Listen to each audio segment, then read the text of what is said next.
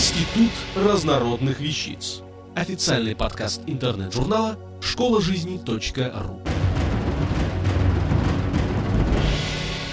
София Варган. Каким лекарствам доверял Коперник? В Краковском музее имеется любопытный экспонат – рецепт, выписанный Николаем Коперником. Рецепт довольно оригинален. Коперник рекомендует применять растолченные драгоценные камни. По его мнению, внутренний прием порошков жемчуга, изумруда и сапфира с добавлениями золота и слоновой кости очень способствовал поправке здоровья. Коперник был не одинок в своей вере в целительную силу камней. В сборнике Святослава, 1073 год, перевод с греческого, утверждается, что камни способны излечивать от укусов змей и скорпионов, спасать от злых духов. Авторы сборника считали, что топаз может усмирить бурю, а берил поддерживает любовь и дружбу, аметист предохраняет от пьянства, а жемчуг дарит долголетие и благоденствие. Одо из Минана Луаре, французский ученый, врач XI века, в своей поэме о свойствах трав писал, что для полного излечения необходима триада – тройное царство природы, лекарство растительного, животного и минерального происхождения. Парацельс, Теофраст Бомбаст фон Гагенгейм, 1494-1541 годы, написавший труд «Новые медицинские познания» и заложивший основы последующей медицины, искренне был убежден в целебном воздействии драгоценных камней. В это верили и Авиценна, и Амир Давлат Амассоциация. Геродот и Платон не сомневались в целительной силе камней. Плиний-старший изложил информацию о целебных свойствах камней в естественной истории в 37 книгах, а Диаскорид, современник Плиния, написал пять медицинских книг, посвященных исключительно лечению с помощью камней. Он описывал терапевтические свойства минералов, применявшихся в тогдашней медицине – лазурита, малахита, гематита, гагата, нефрита, янтаря. Особое значение придавалось лазуриту, небесному камню, прекрасному, как весеннее небо. Недаром Будда, покровитель лекарей, восседает на глыбе лазурита. Камни являлись неотъемлемой частью лекарств в древнекитайской медицине.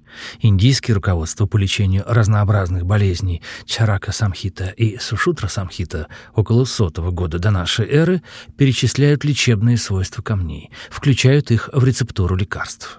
В папирусе Эберса «Книга приготовления лекарств для всех частей человеческого тела» древнейший памятник египетской медицины, написан около трех с половиной тысяч лет назад, хранится в Берлине.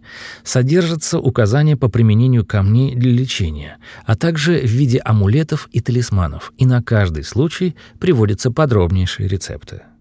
В средневековом руководстве по тибетской медицине Джудши написано «О великий Риши, слушай, расскажу о составах из драгоценностей, об этих царях успокаивающих средств».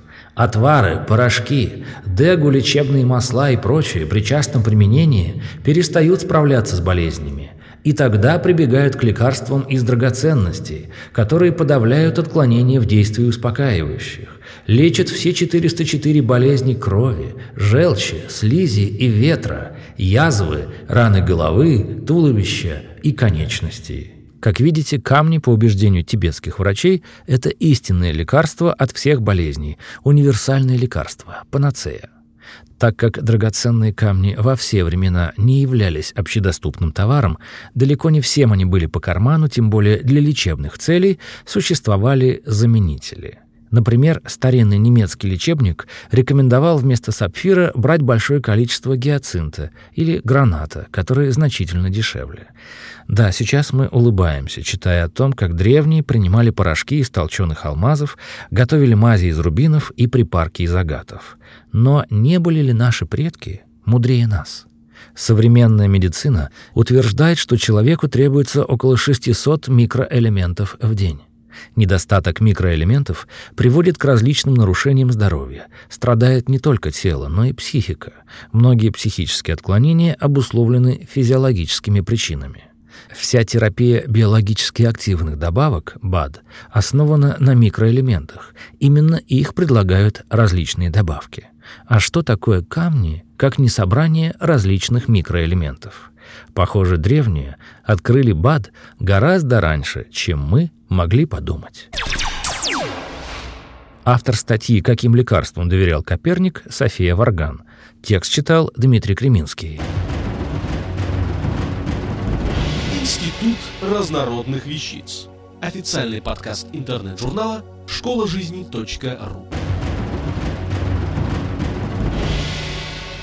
Слушайте и читайте нас на www.школажизни.ру.